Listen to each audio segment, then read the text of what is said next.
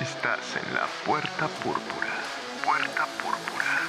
Estás en la puerta púrpura. Puerta púrpura. Y no, no somos una intro de radio barata. Somos una tribu de gente extraordinaria y púrpura que desafía su mente, crean lo que sueñan, crecen sin límites y vuelan alto. Nosotros no ponemos excusas y no, no esperamos el éxito sentados. Trabajamos por él. Somos esa luz que nadie se atreve a hacer. Día a día nos superamos porque no nos comparamos con nadie. Soñamos, sudamos y si caemos o fallamos, nos levantamos. Porque somos púrpuras, determinados y extraordinarios. Y sí, aunque tú no sabías que pertenecías a esta tribu exclusiva de la que nadie habla, estás en ella. Y estás en el lugar correcto. Ven y juntos atravesemos la puerta púrpura.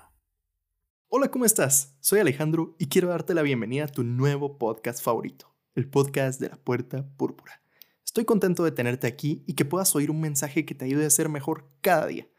Antes de arrancar con todo lo que te traigo en este grandioso primer capítulo de podcast, quiero contarte muy brevemente cómo subiré los episodios, dónde los subiré y con qué frecuencia. La idea principal del podcast es darte una cápsula de 7 minutos máximos a diario el tiempo con el que escucharías dos canciones de J Balvin y que con este tú puedas aprender y compartir algo que te ayude a crecer como persona, algo que cambie tu manera de ver el mundo y que ante todo tú y yo crezcamos juntos de la mano.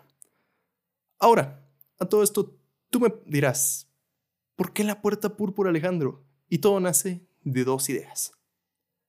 Uno, un libro que ya es un clásico del marketing que se llama La vaca púrpura de Seth Godin, este libro nos cuenta muchísimas cosas y un concepto de qué es ser púrpura. Para entrar rápidamente en contexto, quiero que imagines lo siguiente. Vamos de viaje en el auto, disfrutando del paisaje, riéndonos en el camino, cuando de repente miramos por la ventana un valle lleno de vacas. Normal, ¿no? Y de la nada, todas las vacas miran que miras, una vaca es de color púrpura. Sería muy extraño y diferente, ¿no? Claramente llamarían nuestra atención y nos detendríamos, bajaríamos del auto a ver con muchísimo más detalle esa vaca. Esa es la idea, resaltar, que seamos personas extraordinarias y no una persona más que está ahí afuera, sino que aportemos algo bueno a nuestro entorno y a nuestra sociedad.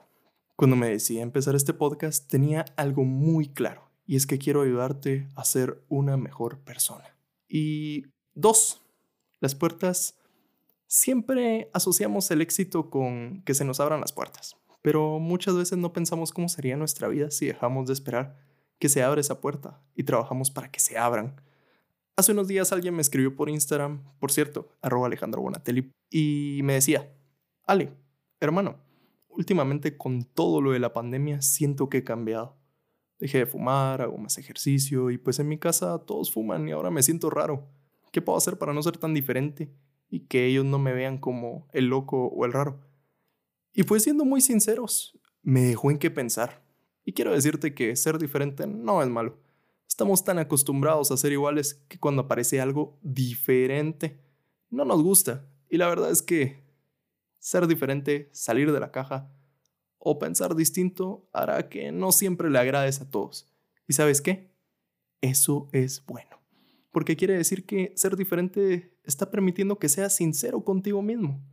Si tú quieres ayudar a la gente, cambiar algo en ti, o simplemente vestir con más estilo, debes salir de ese pensamiento que nos mantiene atrapados por el miedo al qué dirá la sociedad.